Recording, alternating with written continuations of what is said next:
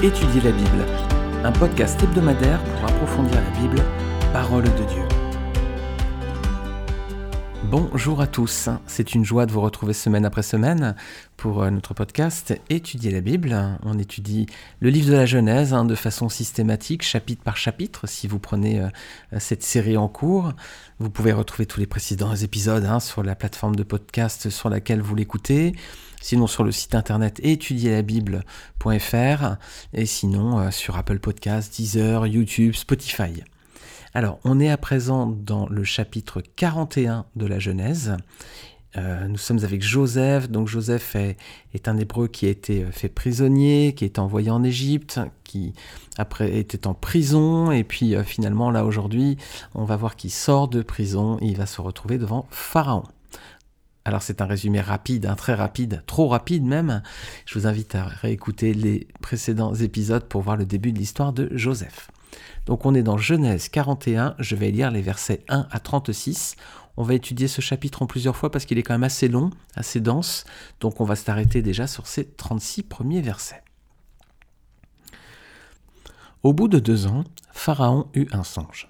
Voici, il se tenait près du fleuve.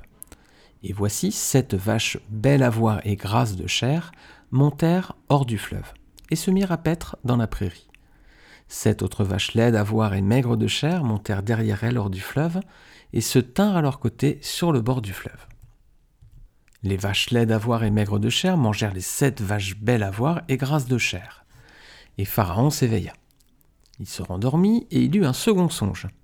Voici sept épis gras et beaux montèrent sur une même tige, et sept épis maigres et brûlés par le vent d'Orient poussèrent après eux. Les épis maigres engloutirent les sept épis gras et pleins, et Pharaon s'éveilla, voilà le songe. Le matin, Pharaon eut l'esprit agité. Il fit appeler tous les magiciens et tous les sages de l'Égypte. Il leur raconta ses songes. Mais personne ne put les expliquer à Pharaon. Alors le chef des chansons prit la parole et dit à Pharaon Je vais rappeler aujourd'hui le souvenir de ma faute. Pharaon s'était irrité contre ses serviteurs, et il m'avait fait mettre en prison dans la maison du chef des gardes, moi et le chef des panetiers. Nous eûmes l'un et l'autre un songe dans une même nuit, et chacun de nous reçut une explication en rapport avec le songe qu'il avait eu. Il y avait là avec nous un jeune hébreu, esclave du chef des gardes. Nous lui racontâmes nos songes et il nous les expliqua. Les choses sont arrivées selon l'explication qu'il nous avait donnée. Pharaon me rétablit dans ma charge et il fit pendre le chef des panetiers. Pharaon fit appeler Joseph, on le fit sortir en hâte de prison, il se rasa, changea de vêtements et se rendit vers Pharaon. Pharaon dit à Joseph J'ai eu un songe. Personne ne peut l'expliquer, j'ai appris que tu expliques un songe après l'avoir entendu. Joseph répondit à Pharaon en disant Ce n'est pas moi, c'est Dieu qui donnera une réponse favorable à Pharaon. Pharaon dit alors à Joseph Dans mon songe, voici, je me tenais sur le bord du fleuve. Et voici, sept vaches grasses de chair et belles d'apparence montèrent hors du fleuve et se mirent à paître dans la prairie. Sept autres vaches montèrent derrière elles, maigres, fortes laides d'apparence et décharnées. Je n'en ai point vu d'aussi laides dans tout le pays d'Égypte. Les vaches décharnées et laides mangèrent les sept premières vaches qui étaient grasses. Elles les engloutirent dans leur ventre, sans qu'elles s'aperçoivent qu'elles y étaient entrées. Et leur apparence était laide comme auparavant, et je m'éveillai. Je vis encore en songe sept épis pleins et beaux qui montèrent sur une même tige, et sept épis vides, maigres, brûlés par le vent d'Orient, poussèrent après eux. Les sept épis maigres engloutirent les sept beaux épis. Je l'ai dit au magicien, mais personne ne m'a donné l'explication. Joseph dit à Pharaon, Ce qu'a rêvé Pharaon est une seule chose. Dieu a fait connaître à Pharaon ce qu'il va faire.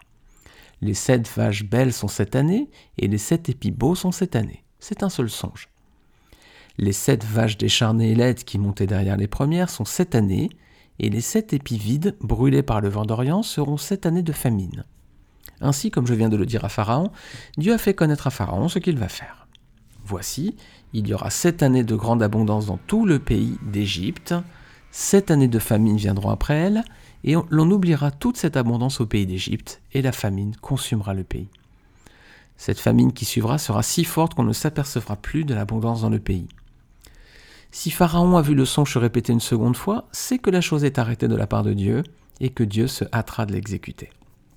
Maintenant, que Pharaon choisisse un homme intelligent et sage, et qu'il le mette à la tête du pays d'Égypte. Que Pharaon établisse des commissaires sur le pays, pour lever un cinquième des récoltes de l'Égypte pendant les sept années d'abondance, qu'il rassemble tous les produits de ces bonnes années qui vont venir, qu'il fasse sous l'autorité de Pharaon des amas de blé, des approvisionnements dans les villes, et qu'ils en aient la garde. Ces provisions seront en réserve pour le pays, pour les sept années de famine qui arriveront dans le pays d'Égypte, afin que le pays ne soit pas consumé par la famine. Voilà mes amis, alors on va s'arrêter sur ces, premiers passages déjà. On avait laissé la semaine dernière donc Joseph en prison, il avait pourtant interprété avec exactitude les rêves des deux prisonniers du roi, il y avait le, le boulanger et le sommelier. Mais l'ingratitude ou l'oubli du sommelier l'a condamné à rester un peu plus longtemps dans son cachot, vous vous rappelez.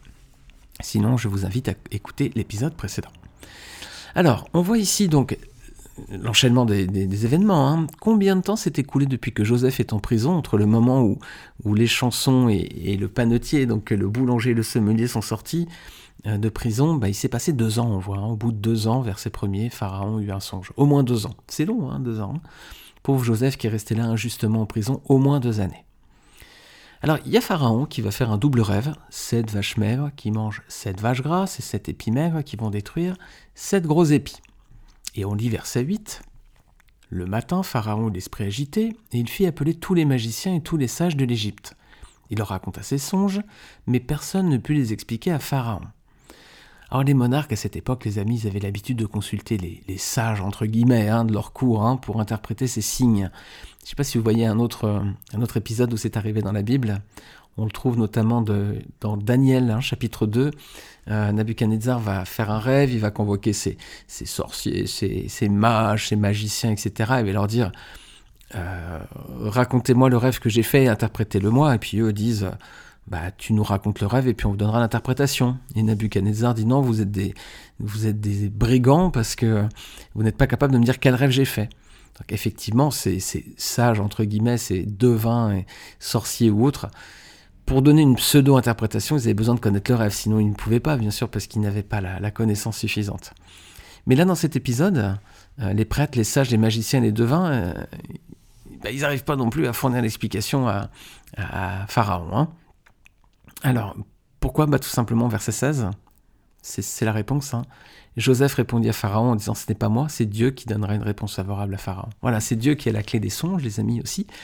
Et effectivement, c'est pour ça que la cour de Nabuchodonosor dans Daniel 2, versets 1 à 5, n'était pas capable de décrire le rêve que le, souverain avait, fait.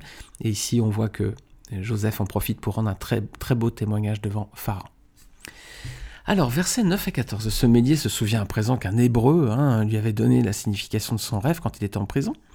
Alors verset 14, on voit que Joseph est appelé à se présenter devant Pharaon, mais il doit toutefois changer son apparence. Regardez ce qui se passe, il est rasé et on change ses vêtements.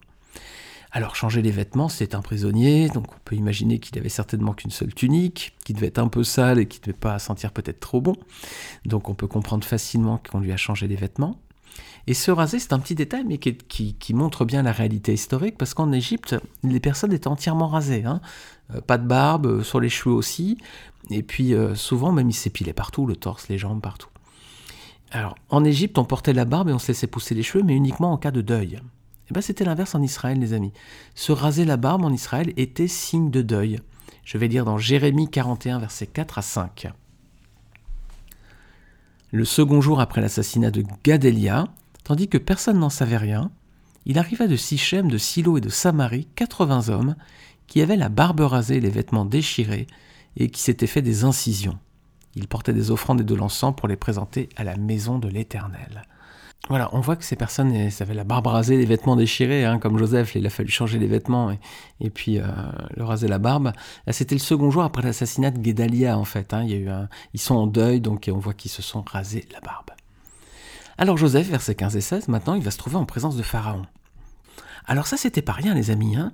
Pharaon, c'était le chef d'État le, plus puissant du monde à cette époque. Hein. Euh, L'Égypte, c'était certainement le, pays le plus puissant, peut-être sur toute la surface du globe. Et Pharaon était le chef d'État, même il était considéré comme un dieu. Hein. Joseph, c'était qui? Joseph, c'était un berger, un fils de berger.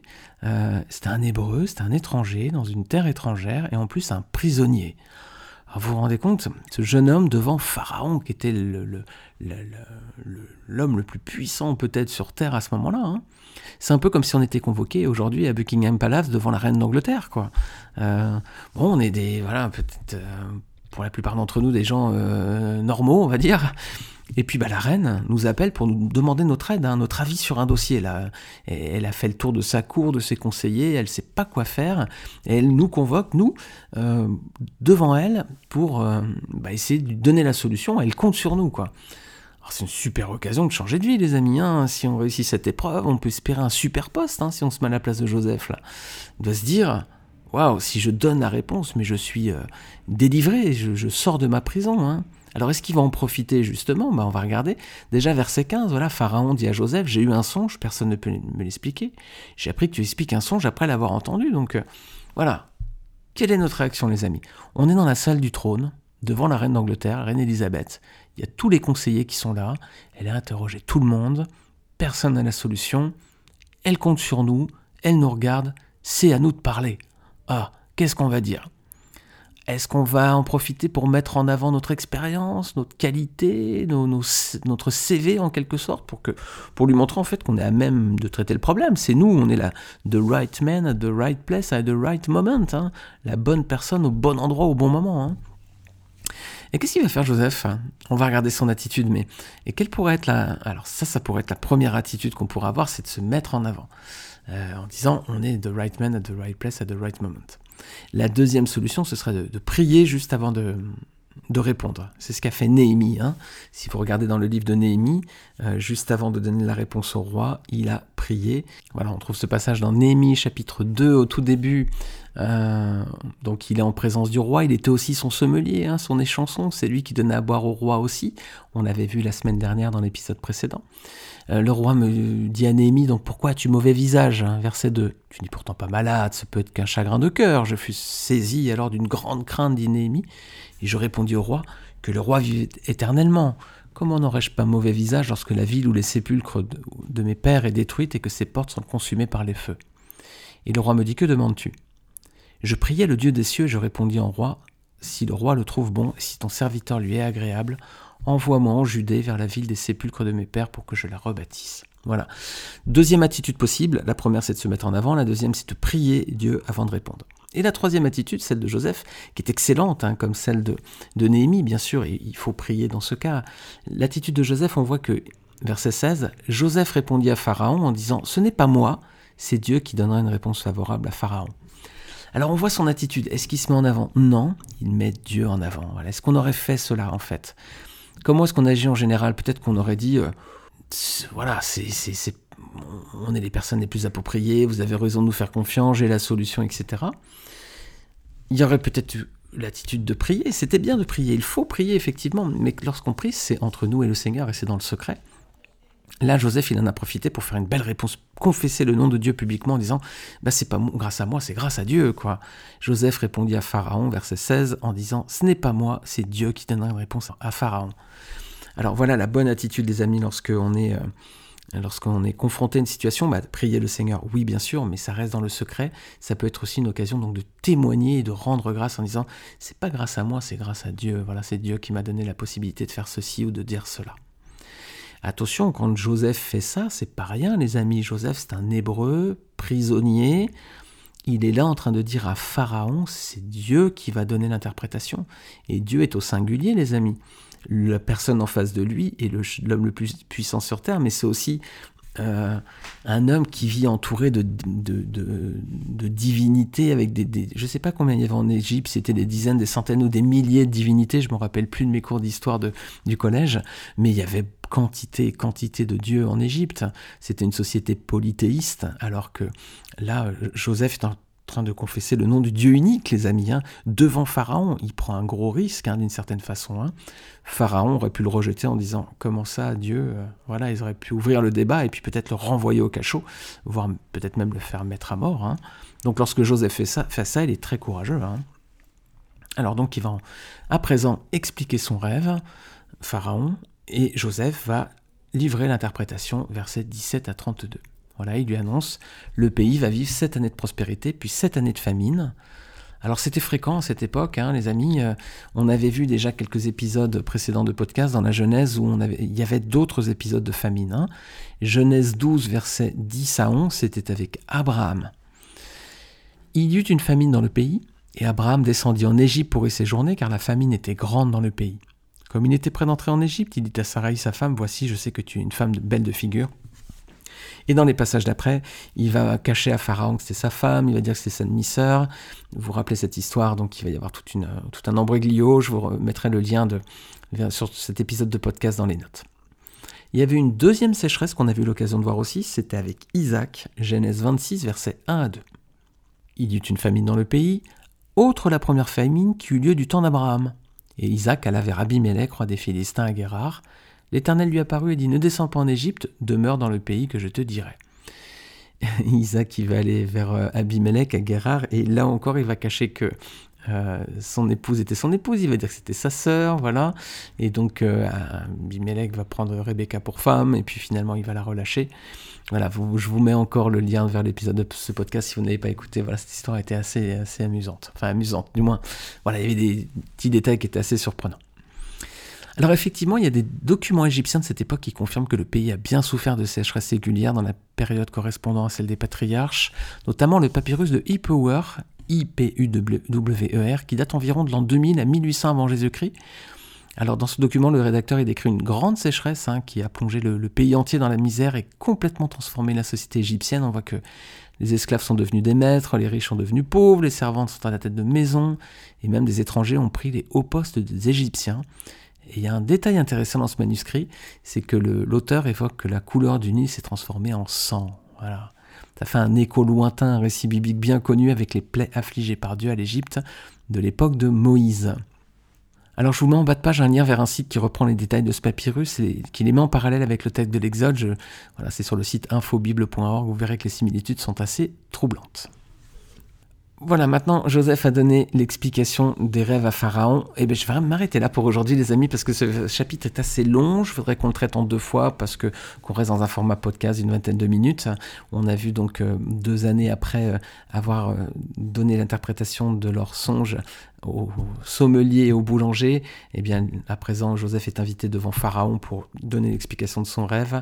Il va lui expliquer ces sept années de, d'abondance puis ces sept années de famine.